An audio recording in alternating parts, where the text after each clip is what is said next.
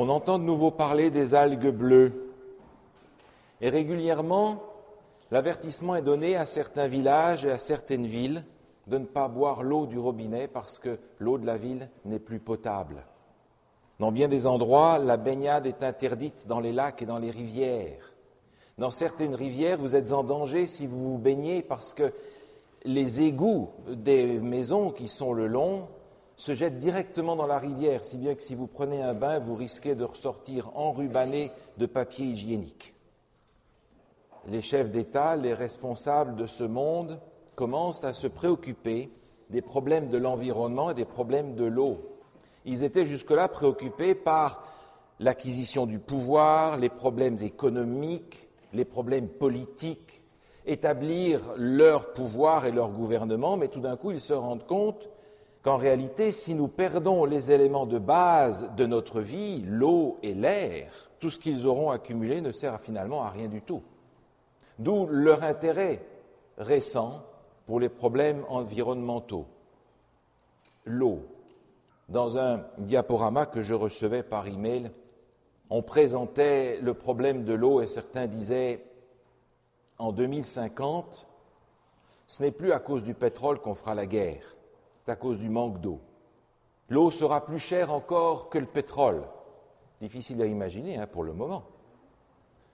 Et pourtant, toutes ces choses-là font écho en réalité à ce que nous lisons dans le livre de l'Apocalypse.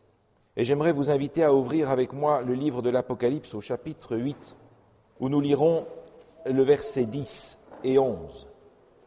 Apocalypse chapitre 8, le verset 10 et 11. Il est écrit ceci. Le troisième ange sonna de la trompette, et il tomba du ciel une grande étoile ardente comme un flambeau elle tomba sur le tiers des fleuves et sur les sources d'eau. Le nom de cette étoile est absinthe. Le tiers des eaux fut changé en absinthe et beaucoup d'hommes moururent par les eaux parce qu'elles étaient devenues amères. Il est intéressant de noter que ce passage se trouve dans le contexte des sept trompettes du chapitre 8 de l'Apocalypse. Dans ce chapitre, sept anges apparaissent avec des trompettes, et à chacune de ces trompettes, un cataclysme particulier vient frapper la terre. Vous noterez en lisant ce chapitre, et nous l'avons vu dans les versets que nous venons de lire, que les catastrophes qui frappent la terre frappent au tiers, c'est-à-dire d'une façon partielle seulement. Et dans le cas particulier ici, l'eau, les sources d'eau, les fleuves, la mer.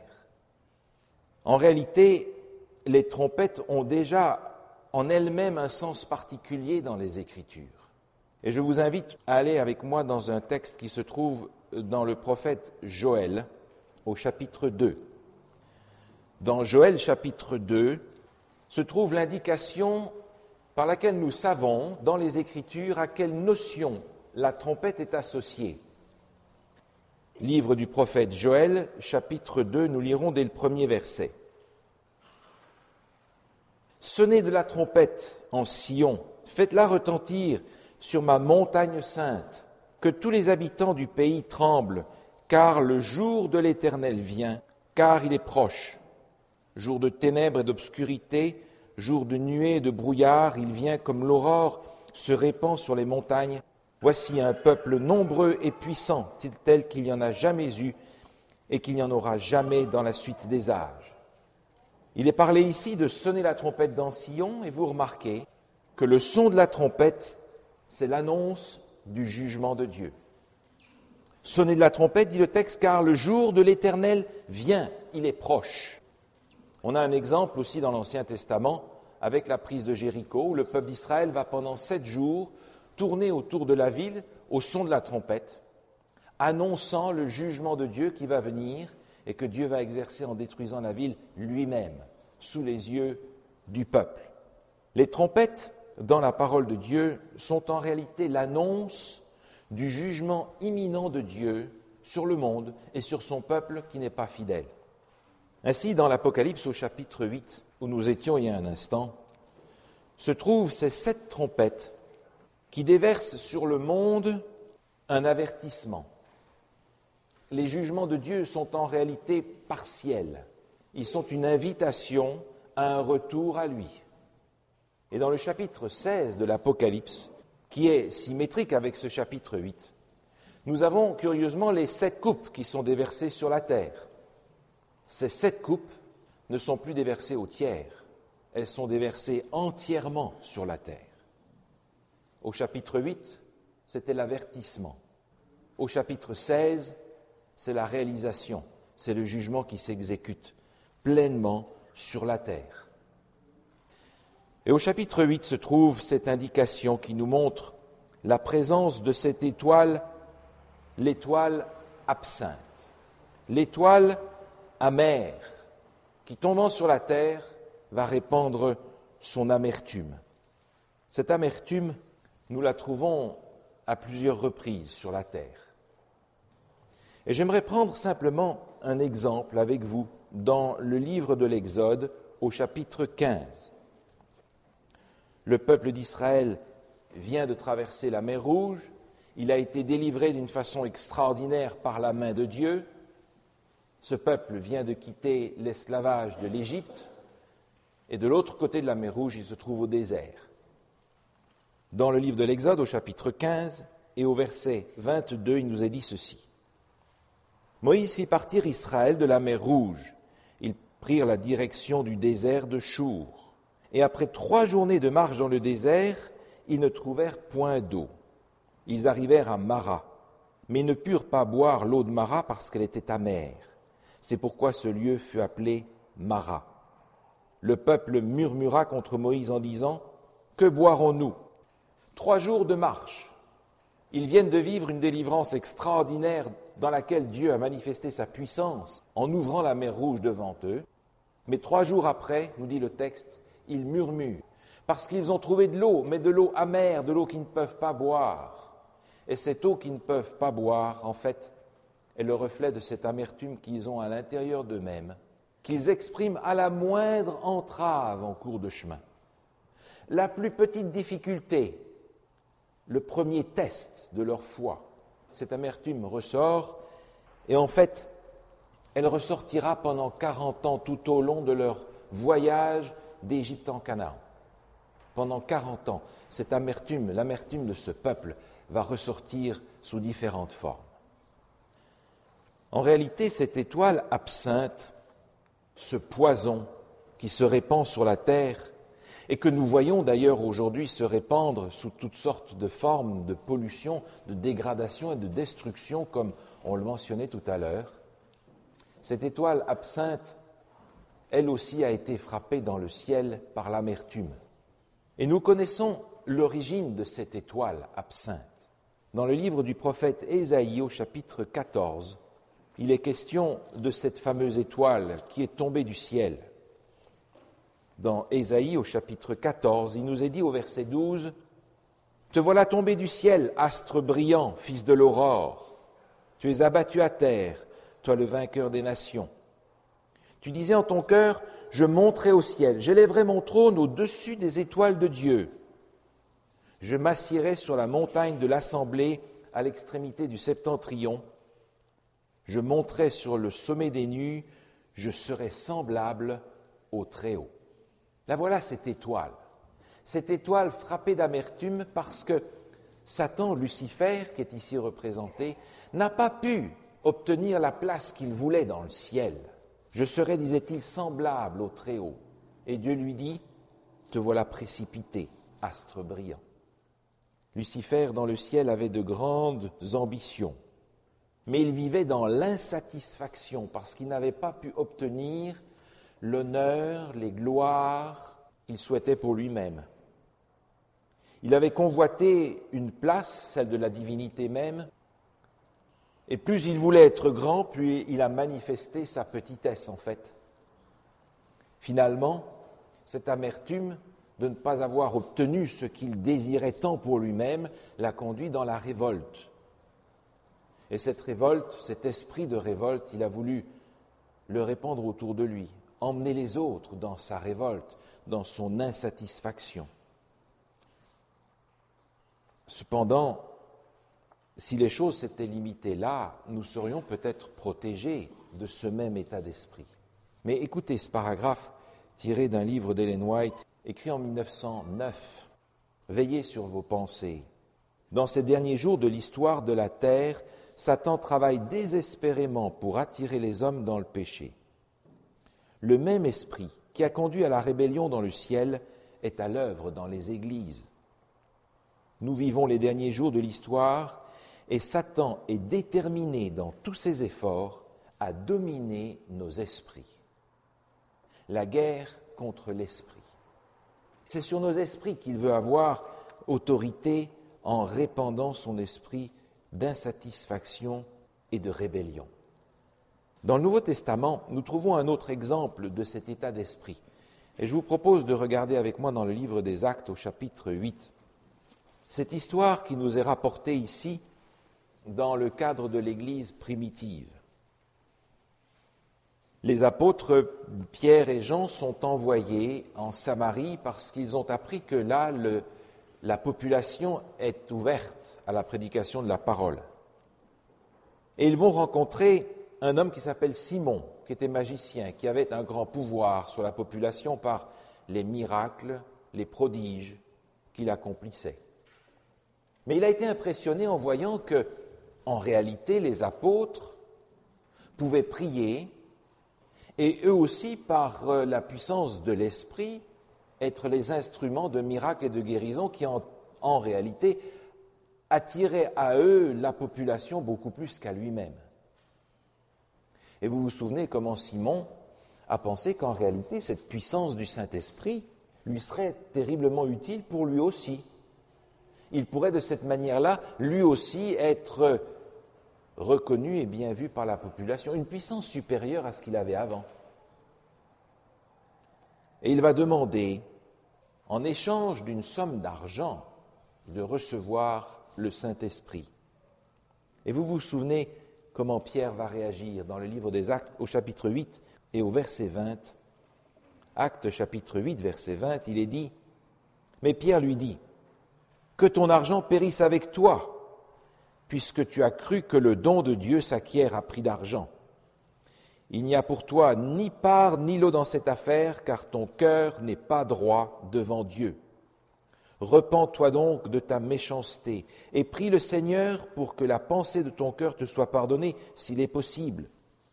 Car je vois que tu es dans un fiel amer et dans les liens de l'iniquité.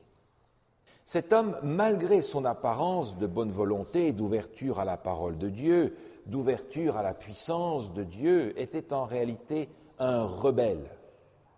Il était, comme dit l'apôtre, dans un fiel amer, amer de ne plus avoir les honneurs, le rang qu'il avait avant, de ne plus avoir l'influence qu'il avait sur les autres, influence qui lui a été volée par les apôtres qui sont venus prêcher l'Évangile.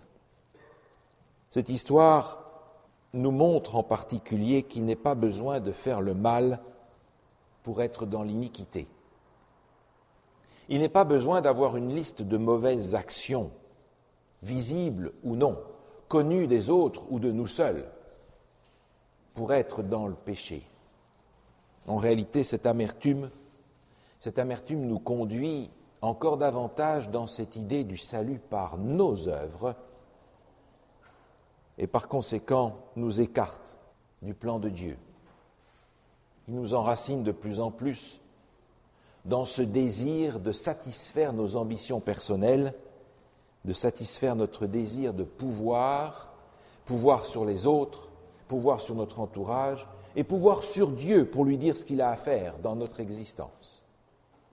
Cette amertume, nous la retrouvons cachée.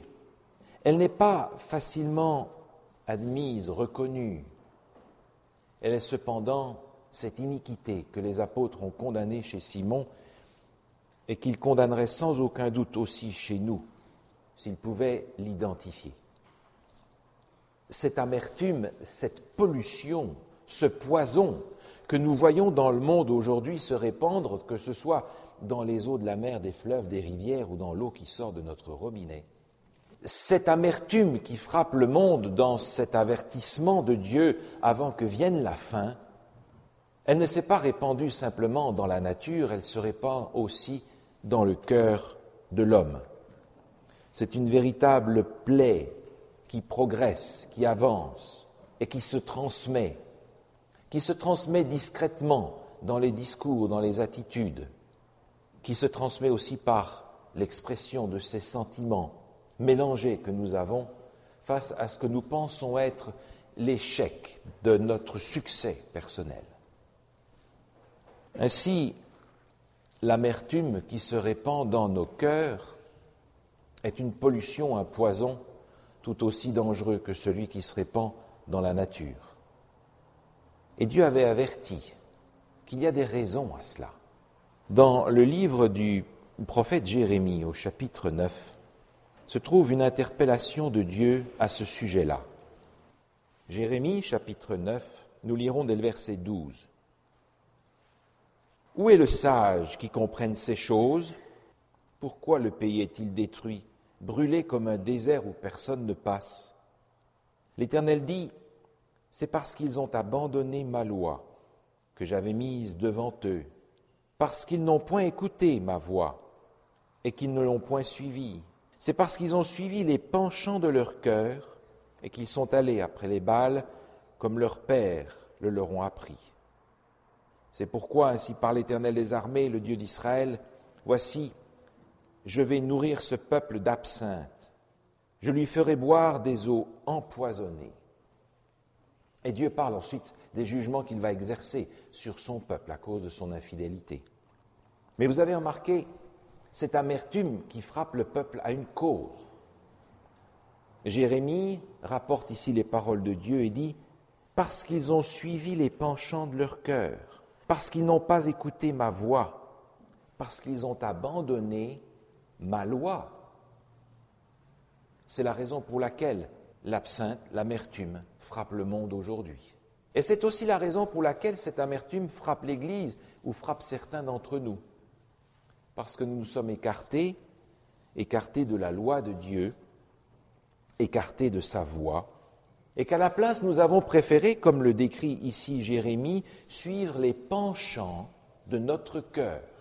Les penchants de notre cœur, nos envies nous conduisent à cette amertume, à cette frustration, à cette rébellion finalement.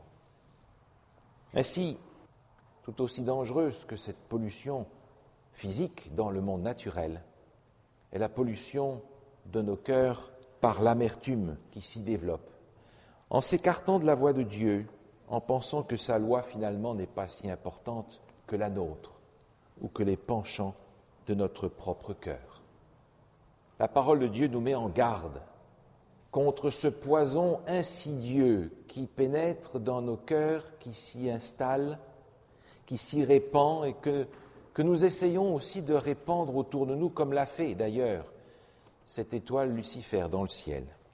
Dans l'Épître aux Hébreux, au chapitre 12, l'apôtre Paul met en garde l'Église contre ce mal. Épître aux Hébreux, chapitre 12, nous lirons dès le verset 14.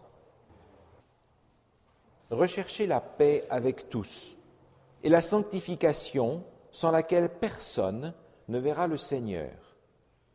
Veillez à ce que personne ne se prive de la grâce de Dieu, à ce qu'aucune racine d'amertume poussant des rejetons, ne produisent du trouble et que plusieurs n'en soient infectés. Remarquez à quel point ici il compare cette amertume avec une mauvaise herbe, une plante. Et les mauvaises herbes sont celles qui ont les meilleures racines, vous l'avez remarqué.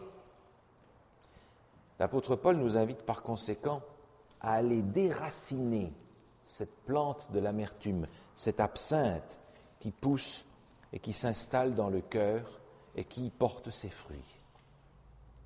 Veillez-y, à ce que personne ne laisse pousser en lui cette racine de l'amertume. La parole de Dieu nous invite toujours à prendre soin de la source de nos pensées et de nos sentiments. L'auteur du livre des Proverbes disait Garde ton cœur plus que toute autre chose, car c'est de lui que viennent les sources de la vie. Proverbe chapitre 4, verset 23. Garde ton cœur. Il est important de savoir où se nourrissent nos pensées et nos sentiments. De quelle façon les nourrissons-nous? Quelle est la source? Est-ce que cette source, c'est un regard d'admiration tourné vers Christ pour son plan du salut et son amour? Est-ce que c'est un regard de curiosité et d'envie sur ceux qui nous entourent par rapport à ce qu'ils ont ou à ce qu'ils sont? Est-ce que cette source est un regard de satisfaction sur nous-mêmes, au contraire, qui devient finalement proche de l'idolâtrie? Est-ce que c'est de nourrir cette soif de pouvoir, cette soif d'avoir une influence sur les autres? Ou finalement, cette ambition, cette envie que ce soit finalement nous qui soyons regardés, qui soyons remerciés, qui soyons honorés, qui soyons remarqués. L'égoïsme, finalement, où est la source de nos pensées, de nos émotions? Où est-elle? Jésus parlait un jour avec cette femme samaritaine où il a trouvé aussi en elle une source d'amertume. Amertume par rapport aux autres, amertume par rapport à la foi, amertume par rapport à elle-même. Et dans l'évangile de Jean, au chapitre 4, nous trouvons cette discussion entre Jésus et la Samaritaine. Jésus lui donne l'occasion d'exprimer sa frustration dans le domaine social, religieux, personnel. Et finalement, dans l'évangile de Jean au chapitre 4 et au verset 14, Jésus va lui mentionner que c'est bien d'aller chercher l'eau au puits pour boire, l'eau dont il lui a demandé un verre pour qu'il puisse se désaltérer, mais il y a une autre source où elle a besoin d'aller. Et Jésus lui dit, l'eau que je lui donnerai deviendra une source d'eau qui jaillira jusque dans la vie éternelle. Jésus lui indique qu'elle a besoin d'aller à une autre source pour ses pensées, pour ses sentiments, pour ses émotions, pour sa vie en entier.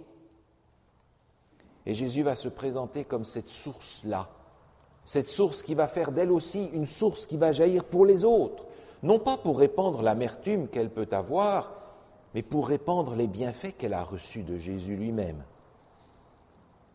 Ainsi la parole de Dieu nous met en garde contre cette amertume insidieuse qui s'installe dans les cœurs de certains et qui pollue l'Église comme la pollution des eaux aujourd'hui. Mais la parole de Dieu nous donne aussi les remèdes. Et j'aimerais ce matin partager avec vous deux remèdes essentiels que la parole de Dieu nous donne contre l'amertume qui peut prendre nos cœurs. Le premier de ces remèdes est présenté dans la deuxième épître de Paul aux Corinthiens au chapitre 4. Deuxième épître de Paul aux Corinthiens au chapitre 4. Et nous lirons les versets 16 à 18. Il est écrit ceci. C'est pourquoi nous ne perdons pas courage. Et même si notre homme extérieur se détruit, notre homme intérieur se renouvelle de jour en jour.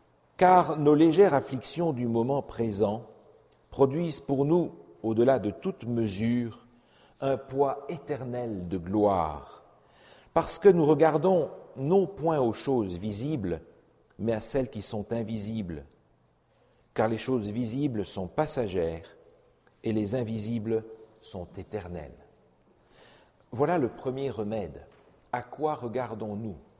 Aux choses visibles ou aux choses invisibles? Cherchons-nous à renouveler notre corps extérieur ou intérieur? Et l'apôtre Paul ici donne la clé. Le corps extérieur, oui, je sais, il se détruit. L'intérieur, par contre, il se renouvelle de jour en jour par la présence de Dieu, par le regard tourné vers les choses invisibles. Parce que, dit-il, les choses invisibles sont celles qui ne périssent jamais. Où regardons-nous alors? Saint-Exupéry disait dans son langage la même chose, l'essentiel est invisible pour les yeux. Et même si nous sommes croyants, si nous sommes chrétiens, si nous avons cette glorieuse espérance du retour de Jésus et nous parlons volontiers du paradis de Dieu où le péché ne sera plus, où le mal, la souffrance que nous connaissons, les difficultés de notre quotidien auront totalement disparu. Nous sommes heureux d'en parler, d'en parler aux autres. Notre intérêt premier, où est-il malgré tout?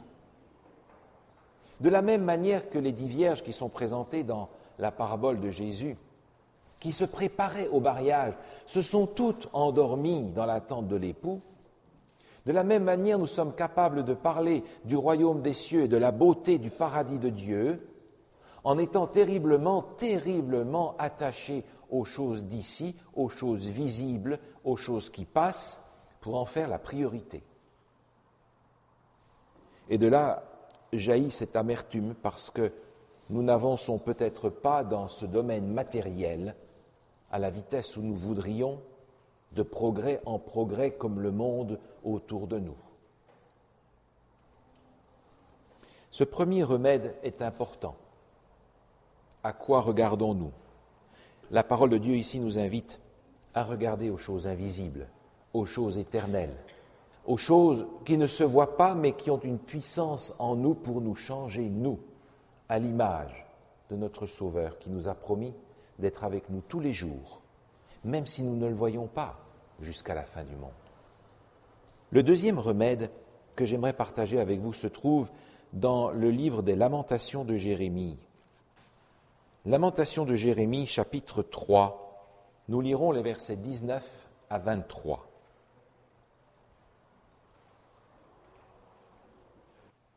Il est écrit ceci. Quand je pense à ma détresse et à ma misère, à l'absinthe et au poison, quand mon âme s'en souvient, elle est abattue au-dedans de moi. Voici ce que je veux repasser en mon cœur, ce qui me donnera de l'espérance. Les bontés de l'Éternel ne sont pas épuisées, ses compassions ne sont pas à leur terme, elles se renouvellent chaque matin. Oh, que ta fidélité est grande. Si nous nous laissons aller effectivement, nous allons spontanément repenser au poison, à l'absinthe, à notre misère, et nous entretenir dans cette difficulté-là. Mais Jérémie réagit et dit non, non, non, ce n'est pas là-dessus que je dois fixer mon attention. Je ne peux pas laisser mes pensées m'emmener dans cette direction-là. Il dit, je veux repasser en mon cœur. Ce que je veux repasser, c'est ce qui me donnera de l'espérance. Et quand il y pense, il réalise que les bontés, que les bénédictions, que les compassions de Dieu sont innombrables. Elles sont là quotidiennement.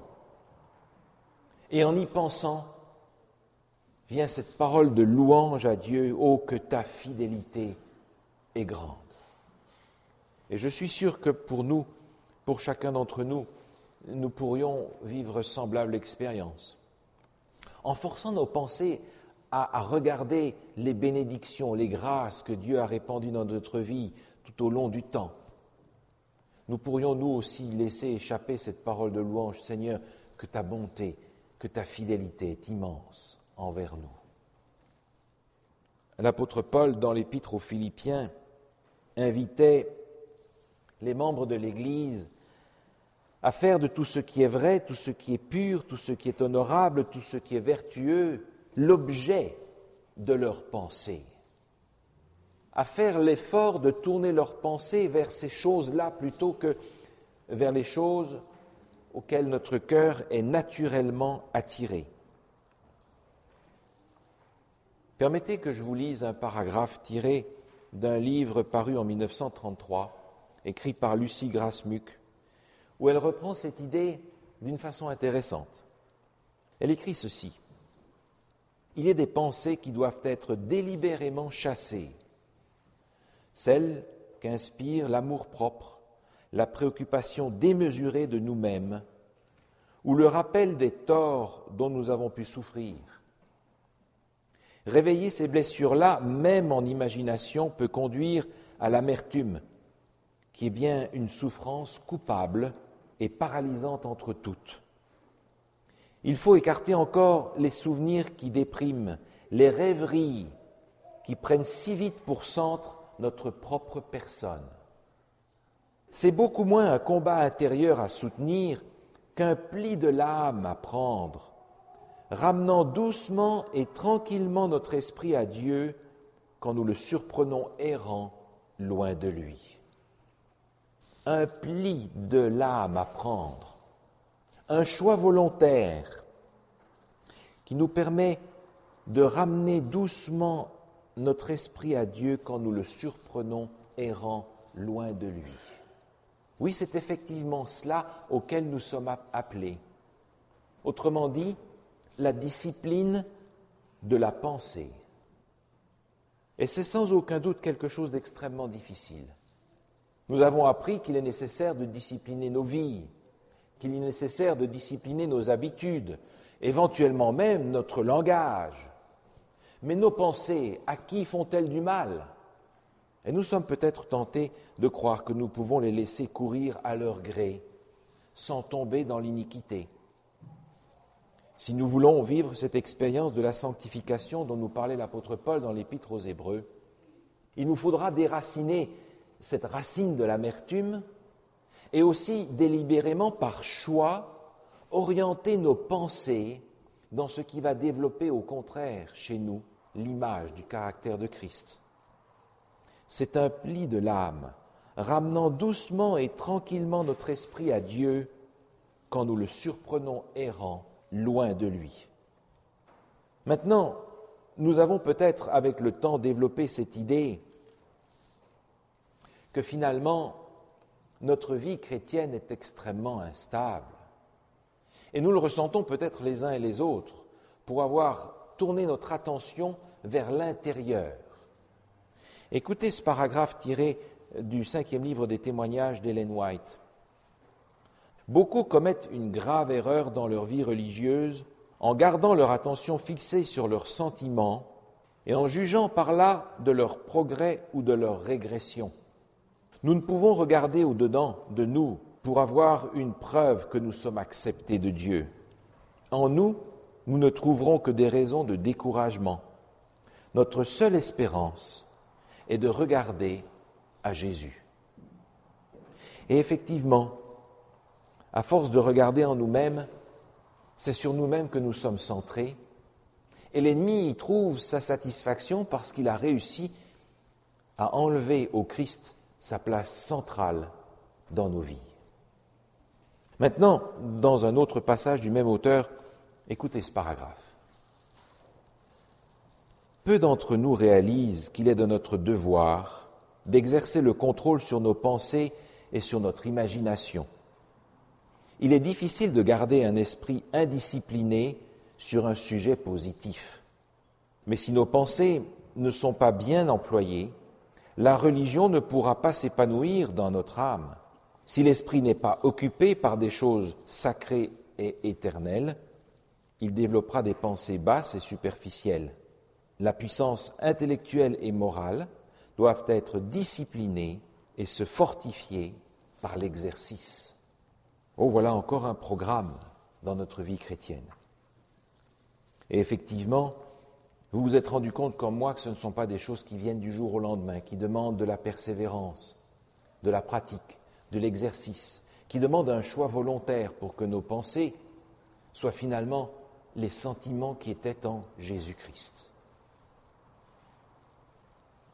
Ainsi, l'étoile absinthe tombe dans le monde aujourd'hui elle tombe comme un véritable avertissement que Dieu envoie au monde d'aujourd'hui avant que le jugement de Dieu ne tombe sur notre planète. Mais cette étoile absinthe a peut-être touché le cœur de certains d'entre nous. Et Dieu voudrait aussi guérir cette maladie, détruire ce poison. Il nous propose dans notre vie chrétienne la discipline de la pensée pour que notre pensée se tourne de plus en plus vers le Christ, celui qui est notre Sauveur, celui qui est notre exemple, celui qui marche avec nous chaque jour, celui qui s'est proposé comme étant l'exemple suprême de nos vies. Et je crois qu'en apprenant par sa grâce à tourner nos pensées vers lui de jour en jour, nous pourrons réaliser ce que Jérémie a fait. penser et repasser dans notre esprit ce qui nous donne de l'espérance. Car ces compassions ne sont pas à leur terme, elles se renouvellent chaque matin. Ô Éternel, que ta fidélité est grande. Amen.